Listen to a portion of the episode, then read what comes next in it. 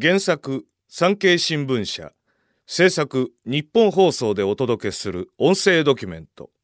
戦後史開封青函トンネル第3話。トンネル掘りの精鋭直轄部隊の登場。ご案内役は私活動弁士の坂本来光です。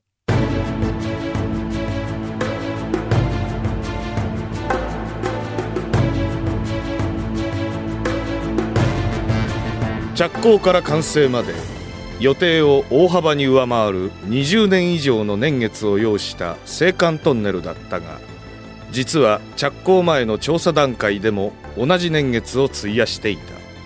技術チームがそごう真二国鉄総裁に青函トンネルは掘削可能とした中間報告を提出したもののそれ以降はなかなか進まずその一方で東海道新幹線計画は着々と進んでいた。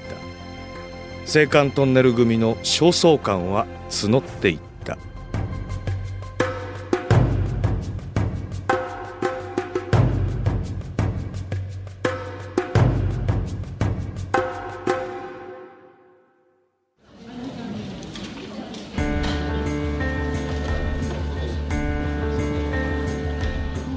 一通りの基礎調査が終わると地質調査や施工技術なんかを試す調査工の掘削となるんですが直接掘ることは一切タブーでそこから進まないんです。我々技術人からは可能な間接調査をやり尽くした。あとは実際に海底を掘らないことには水を止めるための手法さえ確立できないという不満の声が上がっていました。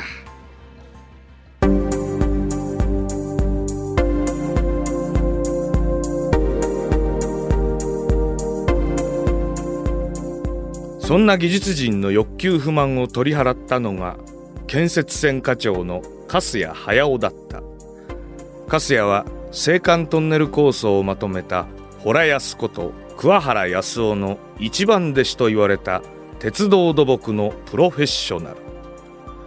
昭和36年1961年12月国鉄札幌工事局に後輩の技術人を集めて行われた調査港掘削計画会議。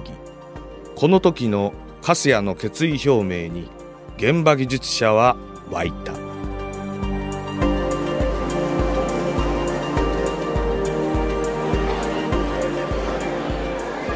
現地も見た。これまでの調査内容も見た。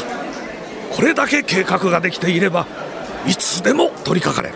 本社でも推進するよう頑張る。乾杯会議の出席者はその晩しこたま酒を飲んだという。そして粕谷は言葉通りに国鉄内の各部署を回り始めた。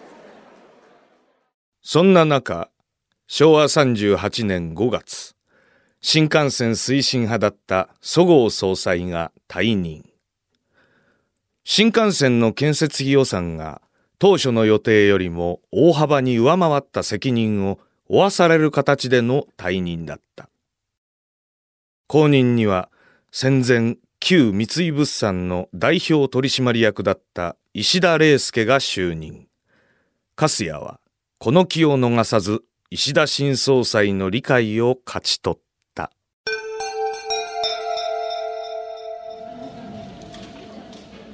昭和38年8月技術人の念願だった調査校掘削のゴーサインが国鉄経営陣から出されました。上層部を口説き落とした粕谷さんの孤軍奮闘の成果でした。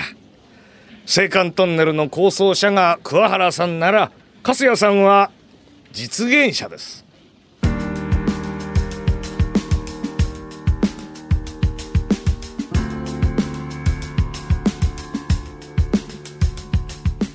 20年以上にわたる青函トンネルの外面調査は終わりようやく直接掘削による調査が始まることになった。石田総裁は掘削開始を承認する書類に判を押しながらつぶやいた。技術屋はアドベンチャーが好きだな。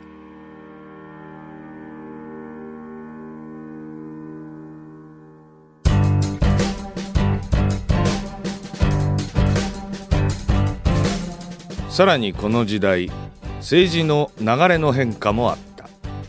それは日本鉄道建設公団通称鉄建公団の設立だった。従来国鉄の新しい路線の建設は国鉄の工事局が担当してきた。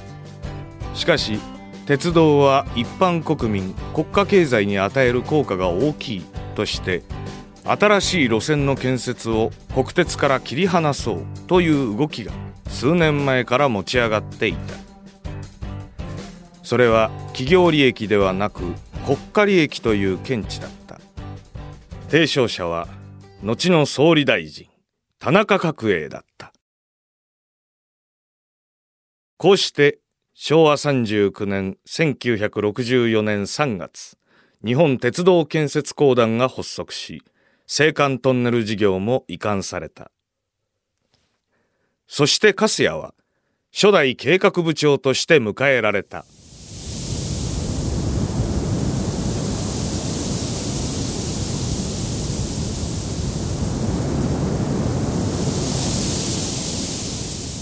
全長 53.85km 海底部 23.3km まさに世界に類を見ない長大な海底トンネル工事は当然のことながら困難となることが予想された。そうなると何よりも必要なのはトンネル掘削のプロの確保。そして最終的に国鉄が臨時に雇うトンネル掘削の専門家集団直轄部隊に工事を委ねることが決定された。直轄部隊はこれまでに清水丹那関門トンネルといった日本を代表する困難な工事のほとんどを手掛けてきたが当時は新潟県一部里にある親知らずトンネル工事に従事していた。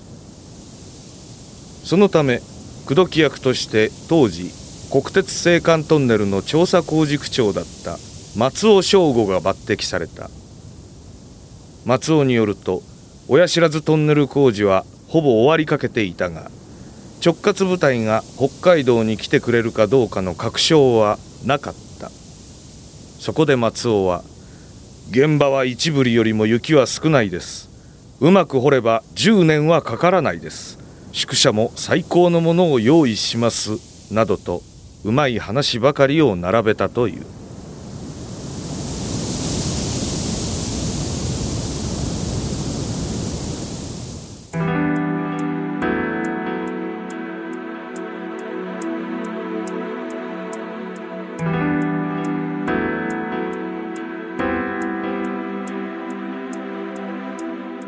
当時の技術ではトンネル工事では1キロ掘るのに犠牲者が1人出ると言われていた。そのジンクス通りだと犠牲者は50人以上に上ることになる。そんな危険な現場に果たして直轄部隊は来てくれるのだろうか。キーマンとなったのは大谷豊次大谷は北陸線の栗から紀伊線の大上坂。上岡鉄道の第四中山。そして親知らずと4つのトンネル工事の現場を渡り歩き後に青函トンネルでは直轄部隊の青森県龍飛川の初代総監督を務めた人物である。当時を振り返り大谷は言った。北海道に渡るのは流れ者そんな偏見を持つ人がいたのも事実です。私も海底トンネルは危険すぎると親戚中から猛反対されました。それでも我々には直轄部隊のトンネル屋としてのプライドがあったんです。実は鉄拳公団ができると聞いた時そうなると直轄部隊は解散だと思っていました。そこへ青函の話が舞い込んできたんです。それなら世界一の海底トンネルを掘ってトンネル屋として最後の一花を咲かせようと思ったんです。こうして大谷ら直轄部隊は家族と共に北海道に渡った。しかし現場に着くと彼らは呆然とした。そこで見たのはツルハシ一つとっても畑仕事でもするかのようなものばかりでとても世界一の海底トンネルを掘る雰囲気ではなかった。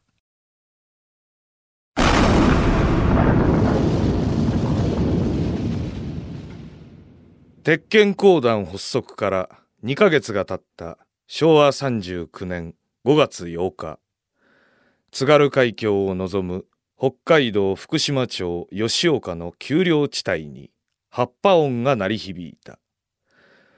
調査港の掘削のための第1号となる葉っぱだった。GHQ 占領下で最初に行った陸上でのボーリングからすでに20年近くが経過していた。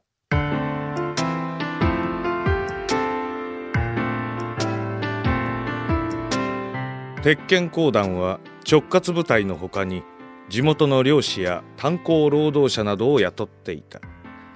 最盛期には青森県の龍飛川と北海道の吉岡川を合わせて800人以上の大所帯になっていた。当時の様子を大谷はこう述べている。国鉄の直轄部隊はデッチ制度。親方と奉公人の社会です。我々が地元採用組に鶴橋の使い方から仕込んでいったんです。それでも一旦現場から出れば家族同様の付き合いで彼らが持ち込むイカやアワビを魚によく大酒を飲んだものです。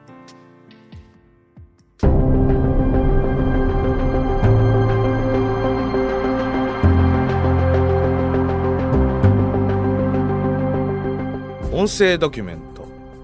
戦後史開封青函トンネル。シリーズ第3話。トンネル掘りの精鋭直轄部隊の登場。この作品は産経新聞に掲載された企画戦後史開封を過失再構成し日本放送の制作でお届けしました。作品の感想をぜひお寄せください。メールアドレスは戦後史アットマーク 1242.com 戦後史アットマーク 1242.com 戦後史のスペルは SENGOSHI です。案内役は私坂本来光でした。遠山丸の海難事故から34年を経てついに津軽海峡の海底を一番列車が走り抜けます。次回最終話は高度成長時代の申し子です。